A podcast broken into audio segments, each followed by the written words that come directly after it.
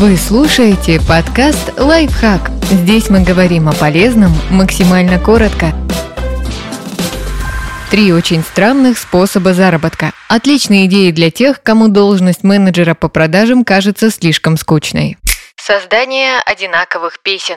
Музыкант по имени Мэтт Фарли нашел способ зарабатывать по 23 тысячи долларов в год, делая песни для Spotify и iTunes. Используя около 60 псевдонимов и названий вымышленных групп, он сочинил больше 14 тысяч композиций на самые разные темы. Принцип таков. Мэтт пишет песню с названием, содержащим популярные ключевые слова для поиска, и загружает ее на стриминговые сервисы. Множество людей, ищущих музыку на удачу, наталкиваются на его творчество, и трек собирает очень много прослушиваний. Фарли, например, записал 500 вариантов песни со словами «Ты пойдешь со мной на выпускной», которых менялось только имя приглашаемой девушки. Миллионы школьников ищут музыку, чтобы впечатлить своих подружек, слушают трек Мэтта, и тот получает солидные выплаты от стримингового сервиса.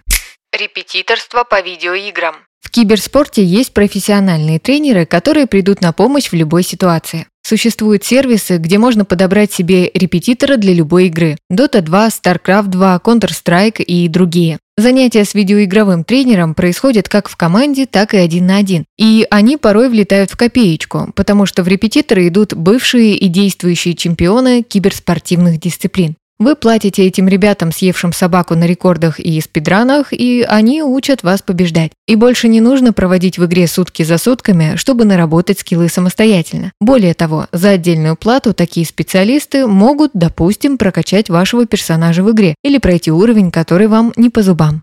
Донорство фекалий. Есть такая опасная бактерия Clostridium difficile, вызывающая тяжелейшую инфекцию кишечника с диареей, сильными спазмами и потенциально летальным исходом. Ее тяжело уничтожить даже сильными антибиотиками, и пациенты, которые прошли курс лечения, практически теряют микрофлору кишечника. А там у здоровых людей живет около двух с половиной тысяч различных видов микроорганизмов, и они просто необходимы, чтобы переваривать пищу. Решение простое – трансплантация биома фекалий. Из стула здорового человека извлекают извлекают нужные культуры бактерий, перегоняют их в таблетки и дают их больному. Далеко не любой кал годится для трансплантации. Только 4 человека из тысячи проходят медицинский отбор на почетную роль донора. Но счастливчик может получать до 13 тысяч долларов в год, сдавая кал по 250 долларов за образец, тем самым не только способствуя своему обогащению, но и спасая чужие жизни.